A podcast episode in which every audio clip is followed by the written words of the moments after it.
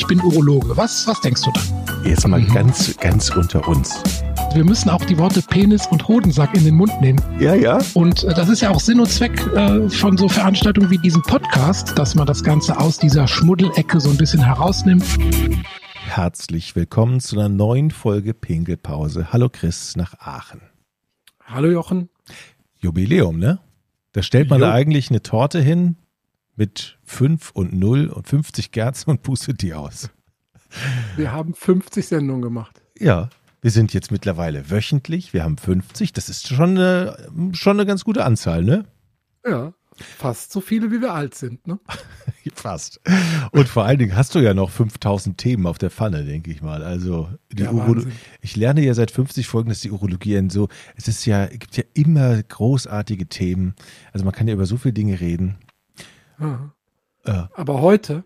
Äh haben, wir, haben wir ein schwieriges Thema. Ja, wir haben es ja letzte Woche schon angekündigt, meine ich, äh, als wir mm. über Frühlingsgefühle gesprochen haben.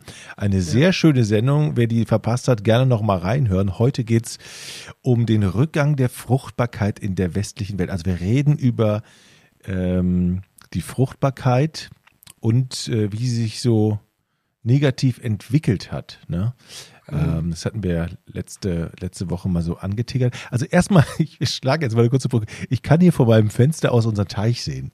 Ja, mhm. und da sind Frösche drin. Und mhm. da ist so viel Fruchtbarkeit drin. Die Sonne scheint, der Himmel ist blau und da geht es richtig zur Sache. Nur so, und, nur so am Rande. Der Laich ist dick. Wenn du die kleinen Kaulquappen siehst, dann denkst du an ja. die Spermien. Ja, also so ungefähr. Ja. Ja. Ähm, Aber es mhm. ist tatsächlich so, dass die Spermaqualität offenbar in den westlichen Ländern, in den Industrieländern zurückgeht in den letzten Jahren. Die Spermaqualität. Es gibt ja mhm. Qualitätsmerkmale, ich sag mal beim Staubsauger. Da weiß ich, mhm. der muss, der muss gut mhm. saugen, der mhm. muss, äh, ja, was muss ein Staubsauger noch? Ja, der muss gut rollen vielleicht, der muss qualitativ gut sein. Was gibt es denn für Leise? Qualität? Leise, ja. Leise leicht. Auch. Was gibt es denn beim Qualitätsmerkmale beim Sperma eigentlich? Was? Na, da hat die, die WHO hat schon so ähm, für fürs Spermiogramm, also die mikroskopische Beurteilung von Spermien, haben die so Grenzwerte festgelegt. Also wie viel sollte es sein? Ne? Sperma, wie viel Ejakulat sollte kommen? Das sollten mindestens anderthalb Milliliter sein. Dann wie viel Spermien ähm, insgesamt müssten drin sein? Das sollen knapp 40 Millionen insgesamt sein. Dann, wie viel sollen es pro Milliliter sein? Ist auch festgelegt, mindestens 15 Millionen. Und wie beweglich sollen die sein? Mit, mindestens ein Drittel der Spermien sollen sich langsam oder schnell nach vorne bewegen. Ja? Und mindestens die Hälfte sollen lebendig sein. Das sind so die Kriterien, die die WHO anlegt. die sind zum Glück einigermaßen niedrig angelegt. Da sind wir noch weit im Normbereich. Aber trotzdem, wenn man das jetzt so 50 Jahre zurück beobachtet, dann muss man feststellen, die Spermienzahl ist um die Hälfte zurückgegangen. Die Spermienanzahl pro, äh, pro Schuss. Schuss. Schuss hast du, ja, pro, pro Schuss. Okay. Pro Schuss, genau. Mhm. Und zwar war jetzt der Aufhänger, dass eine amerikanische ähm, Wissenschaftlerin ähm, ein Buch veröffentlicht hat, das heißt Countdown. Ähm, Count ist also das, das medizinische Wort für das Spermiogramm, äh, Sperm Count, also die, die Auszählung der Spermien.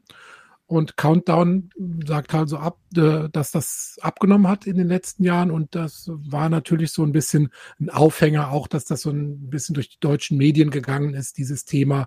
Und da habe ich zum Anlass genommen, da auch nochmal so ein bisschen zu recherchieren. Ich kam mir zum Teil ein bisschen vor wie bei Frontal 21 oder so, wo man so merkt, oh, oh, da kommt man in so ein Feld, wo dann äh, das Thema Umweltbelastung schon ganz weit oben steht. Ne?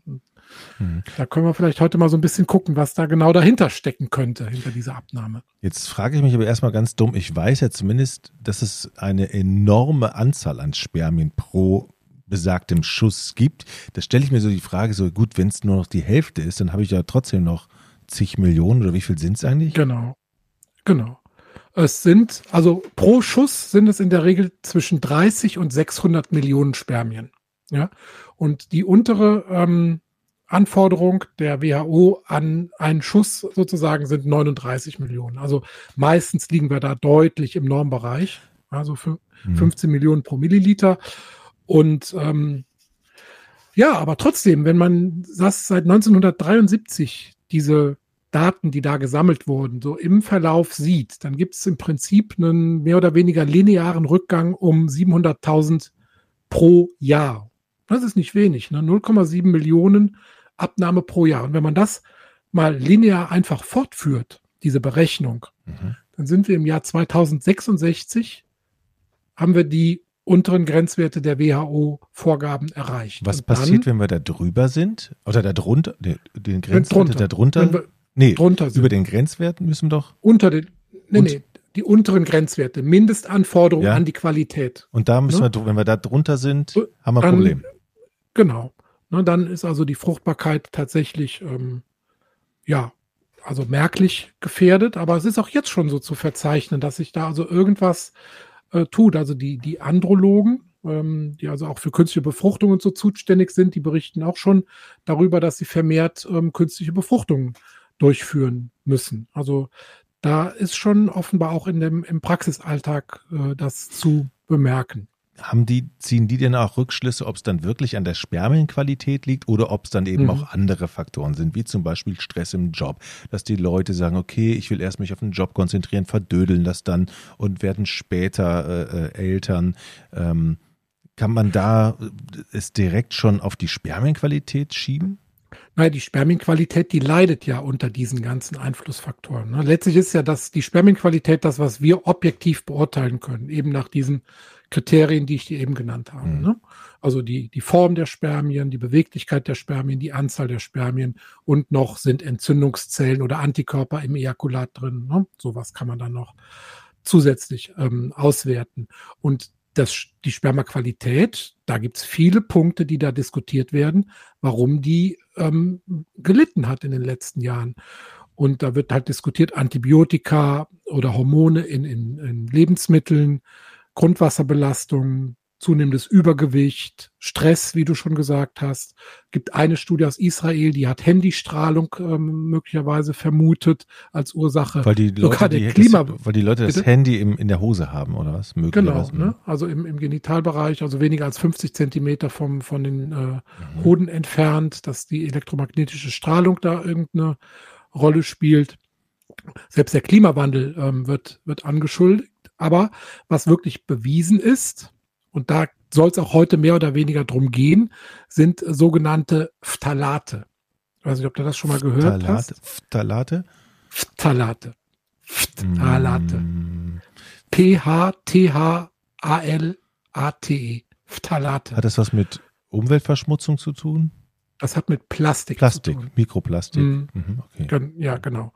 Ähm, es gibt zwei Stoffe, einmal Bisphenol A, was in Plastik drin ist, und die sogenannten Phthalate. Und bei den Phthalaten gibt es äh, einige Untergruppen, ähm, sechs Stück oder sieben. Und das gefährlichste davon ist das DEHP, Diethylhexylphthalat. Und das ist so ein klassischer ähm, Weichmacher, was in Kunststoffen drin mhm. ist, also zum Beispiel alle PVC-Produkte, PVC-haltigen Produkte, PVC-Böden und so weiter. Die haben diese Phthalate und da ist tatsächlich also im, im Tierversuch sicher an Ratten nachgewiesen, dass schon eine niedrige Dosis von diesen Phthalaten ähm, die Fruchtbarkeit beeinträchtigt. Und ähm, ja, beim, beim Menschen gibt es zumindest ganz, ganz starke Hinweise darauf. Ne, also es ging im Prinzip in den 80er, 90er Jahren los. Da haben ähm, verschiedene Fachgebiete berichtet, also die Onkologen, Onkologen haben punktuell berichtet, oh, wir haben plötzlich oder wir haben langsam zunehmend mehr Hodentumoren. Die Kinderärzte haben berichtet, es treten häufiger Hodenhochstände auf. Und die Urologen haben berichtet, die Harnröhre äh, mündet manchmal an der, an der falschen Stelle. Also so eine Harnröhrenfehlmündung. Und wie eben schon gesagt, die Andrologen haben gesagt, es kommt zu mehr künstlichen Befruchtungen. Und diese ganzen Sachen, die wurden dann erstmal epidemiologisch untersucht und dann hat man gemerkt, okay, die können eventuell alle zusammenhängen. Und dann wurde ein sogenanntes Syndrom, das testikuläre Dyskinesie-Syndrom definiert, was eben diese vier Sachen unter einem Hut zusammenfasst. Ähm, Weiß man jetzt mal ganz platt gefragt, wenn diese Entwicklung so weitergeht, ähm, hm. wann die Menschheit überwiegend ähm, nicht mehr zeugungsfähig, also wann es mehr Menschen gibt, die hm. oder wie, ja, wie, wie soll ich sagen, Probleme ich, mit Zeugung oder? Genau, das hatte ich ja eben schon mal vorgerechnet. Es geht bis 2066. Mhm. Dann wäre praktisch der, der ähm, Schnitt, wir können immer nur von Durchschnittswerten mhm. reden, dann würde der Schnitt unterhalb von dem äh, unteren Normbereich sich aufhalten.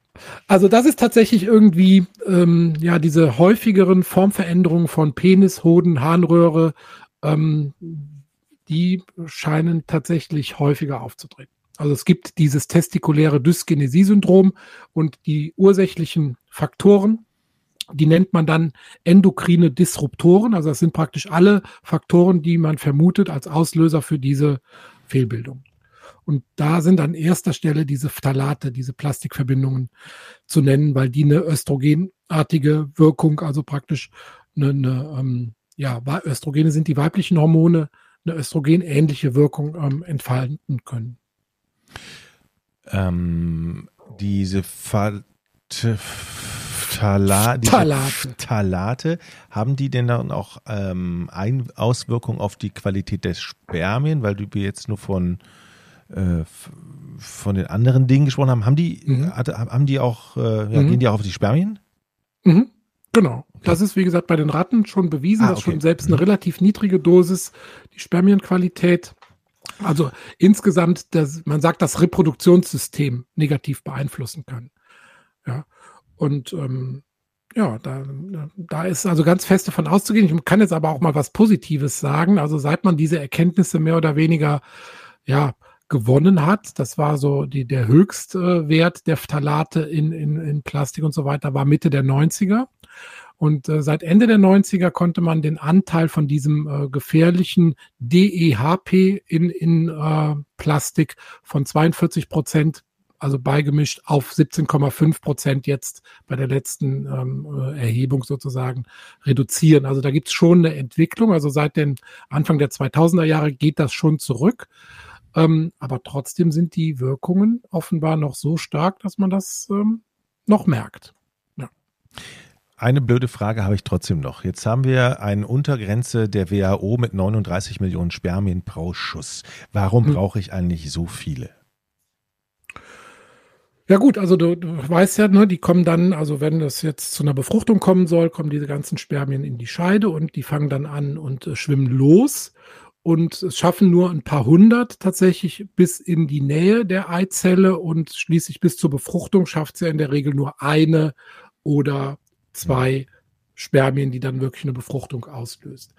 Und ähm, ja, das ist einfach praktisch Darwinismus live. Ne? Also mhm. die, die Fittesten ähm, schaffen das und das ist also praktisch so, dass äh, einfach die Spermien, die am schnellsten und am weitesten schwimmen können, ähm, das dann schaffen bis an die Eizelle und dann die Befruchtung da machen können. Also es ist praktisch eine natürliche Selektion, die dabei schon stattfindet. Das im Prinzip hat die WHO vielleicht ausgerechnet, okay, wenn wir nur noch 39 Millionen oder darunter hätten, ist die Wahrscheinlichkeit, dass dann hinten noch ein Treffer rauskommt, geringer?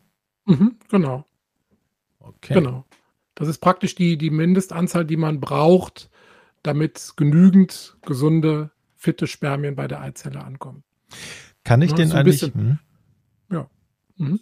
kann ich denn als Mann dafür sorgen, dass meine Spermienqualität trotz der äußeren Einflüsse, die ich vielleicht auch nicht gerade ändern kann, besser wird? Also erstmal Appell an alle werdenden Mütter, denn da fängt es schon an die Ernährung und die Lebensgewohnheiten der Mutter während der Schwangerschaft hat schon entscheidenden Einfluss, wenn es ein männlicher äh, Nachfolger, Nachkomme wird, auf die Qualität des Reproduktionssystems ähm, des, des, des männlichen Säuglings. Ne? Also da ist also schon mal äh, ein ganz großer Appell, sich möglichst in der Schwangerschaft oder auch schon vorher natürlich möglichst gesund zu ernähren, möglichst wenig Kontakt zu Plastik, ähm, ja, insbesondere Plastik, was in Kontakt kommt mit Fetten und Ölen. Da werden diese Mikrobestandteile so rausgelöst durch die Fette und Öle.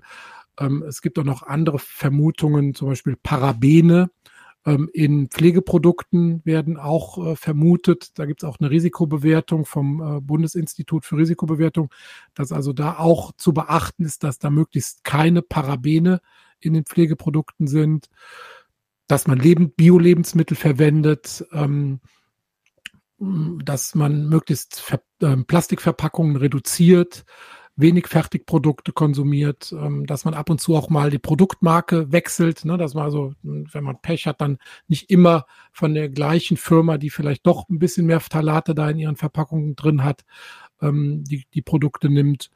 Ja, und äh, wichtig auch, dass man ähm, Gerichte nicht in der Plastikverpackung in der Mikrowelle aufwärmt, denn dann kommt es zu einer besonders starken Ausdünstung von diesen ähm, Phthalaten in, das, in die Lebensmittel hinein. Ich habe ja gestern gegrillt, so nur so am Rande. Ach du lieber Gott. Und, und meine Frau hat gesagt, komm hier, mach noch mal hier diesen leckeren äh, Grillkäse. Der liegt ja, ja. In, so, in so einer Alufolie drin. Ja, super. Und ich habe mal schön einfach die Plastikfolie dran gelassen, weil ich gedacht habe, das macht man. Ja, da hast du ja genau, super Jochen, hast du ja genau einen Tag zu früh gegrillt oder wir haben einen Tag zu spät Podcast aufgezeichnet. Genau. Auf alle Fälle habe ich es dann noch gemerkt und dann habe ich es aber trotzdem gegessen. Das war dann wahrscheinlich ein Fehler, weil möglicherweise ja. dann schon der Käse eigentlich. Schon aber ich fürchte, okay. bei dir ist der Käse ohnehin bei, gegessen. Bei mir oder? ist der Käse so. sowieso schon durch, ja.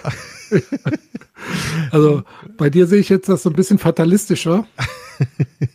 ist denn im, im Alter, ähm, wir haben ja schon mal über Bernie Ecclestone gesprochen, da kann man aber ja. noch nur ja, die Chance, dass, ja. dass man in dem Schuss noch so eine Anzahl hat oder die noch richtig fit sind, ist dann geringer, ne? Dies, dies, die geht weiter, die geht zurück. Da können wir auch nochmal eine schöne Folge zu machen. Ähm, die geht zurück und auch die Anzahl von zum Beispiel Frühgeburtlichkeit bei den, bei den Kindern, die nimmt zu. Also offenbar gibt es da schon einen Qualitätsverlust dann auch bei den, bei den Spermien. Äh, Geburtsgewicht der Kinder ist minimal geringer. Die kommen tendenziell ein bisschen früher, wenn der Vater etwas älter ist. Ähm, wie das genau zusammenhängt, kann ich dir nicht beantworten, aber es kommt im Laufe des Lebens schon zu einem Qualitätsverlust auch der, der Spermien. Mhm. Ganz interessant ist noch ein anderes Gegenargument ähm, äh, von äh, Leuten, die gesagt haben, ja, die Spermienqualität ist seit den 70ern zurückgegangen, weil einfach damals viel weniger masturbiert wurde. das heißt also, praktisch wurde länger angesammelt, um dann okay. ähm, praktisch mehr Spermien pro Schuss zu haben und durch eine häufigere äh, Masturbationsfrequenz würde die Spermienanzahl pro Ejakulat seither abnehmen. Ich bezweifle das einfach mal ein bisschen. Und ähm, es wurde halt in den ganzen Studien meistens immer auf die Spermienanzahl ähm, fokussiert. Das heißt also die Beweglichkeit und die Form, die wurden jetzt bei diesen Langzeitbeobachtungen gar nicht ähm, mit einbezogen, sondern äh, Spermienanzahl vor allem. Es gibt auch eine schöne Folge zum Thema Masturbation. Wer da nochmal gerne reinhören möchte, sei herzlich eingeladen. Eine großartige Folge. Ich kann mhm. mir ja jetzt vorstellen, dass ja findige ähm, Firmen jetzt schon dabei sind, Präparate zu entwickeln, wo man dann hinterher in Apotheken machen sie ihr Spermium schneller oder, oder auch was für die Frauen. Wenn sie da vor, vor dem, vor dem äh, Akt vielleicht sich noch dieses Gel einführen, dann werden die Spermien nochmal richtig reingeschleudert. Oder sag nicht, das gibt's schon. Nee, das gibt's nach meinem Kenntnisstand nicht. Außerdem ist das ja auch nicht so ein An-Aus-Schalter, sondern da sind ja langsame Entwicklungen. Also es kann natürlich schon sein, dass wir irgendwann mal so Mikronährstoffe, orthomolekulare Nährstoffe haben, die die Spermaqualität nachweislich verbessern, ne, weil einfach für die Spermienproduktion die nötigen äh, Stoffe da drin sind und dass das schon, sagen wir mal, auch zunimmt äh, oder dass es bewiesen wird, dass Sinn macht, die dann ergänzend zu nehmen, wenn die Spermienqualität durch äußere Einflüsse abnimmt, dass man durch Nahrungsergänzungsmittel vielleicht die Spermienqualität bewahren kann. Aber da gibt es noch keine mir bekannten validen Daten, dass man das so, so machen kann. Aber die Entwicklung, die ist schon so ein bisschen beunruhigend tatsächlich. Gibt noch einen interessanten ähm, kleinen, kleine Anekdote zu äh, einem Fall aus äh, Amerika, Florida 1994. Da gab es einen See, den Lake, Lake Apopka. Und da gab es einen Unfall, da ist DDT ins Wasser gekommen. Ähm, also ein Insektizid, ne, was ja auch mittlerweile verboten ist seit fast 20 Jahren. Und da gab es dann plötzlich dieses testikuläre Dyskinesie-Syndrom, also auch diese komischen Fehlbildungen, die ich eben alle aufgezählt habe, bei Panthern und bei Alligatoren, die um den See herum und im See leben. Mhm. Okay. Auch erstaunlich. Ne? Und äh, ähnliches wurde auch für PCB vermutet. Also ähm, ist ja auch mittlerweile verboten, was ja in Kondensatoren, Trafos, Hydraulik und so weiter verwendet wurde. Da ähm, wurde ein Zusammenhang hergestellt zu weniger Seehunden an den europäischen Küsten. Also mhm. Ne, dass offenbar dadurch mehr solche Stoffe im Wasser dann tatsächlich auch zumindest in der Tierwelt da schon ähm, Einfluss nachweisbar ist. Ich habe jetzt gehört, dass die Japaner das Reaktorwasser aus Fukushima ins Meer leiten wollen. Vielleicht sollte man vorher noch Kinder zeugen. Ne? Also Halleluja, also wirklich. Manchmal findet man keine Worte mehr. So lustig das jetzt äh, zum Abschluss ist, aber das Thema mhm. ist an sich für die ganze Menschheit ja schon ein sehr ernstzunehmendes und es Absolut. wird wissenschaftlich begleitet und es wird äh, geforscht auf diesem Gebiet ohne Ende wahrscheinlich. Ne? Absolut. Also mir war das auch in dem Ausmaß tatsächlich nicht bewusst. Ne? Man sieht dann als Urologe in seinem Praxisalltag schon mal ab und zu Kind mit einer Harnröhrenfehlmündung oder mit einem Hodenhochstand. Und du kannst natürlich dann, wenn du so einen, einen Arbeitszeitraum von, sagen wir mal, 20 Jahren überblickst, nur subjektiv sagen, dass das häufiger geworden ist. Aber erst wenn so richtig epidemiologische Daten vorliegen, ähm, dann gehen dir plötzlich die Augen auf und denkst, oh, da ist ja ein Zusammenhang. Und wenn dann ähm, hinterfragt wird, was ist es denn nun?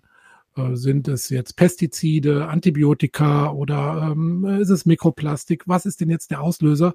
Oder alles von dem ist ja schwer dann auch nachzuvollziehen. Ist es eine, eine Mischung von Risikofaktoren oder kann man auf punktuell auf einen, mm, auf einen Nenner das bringen?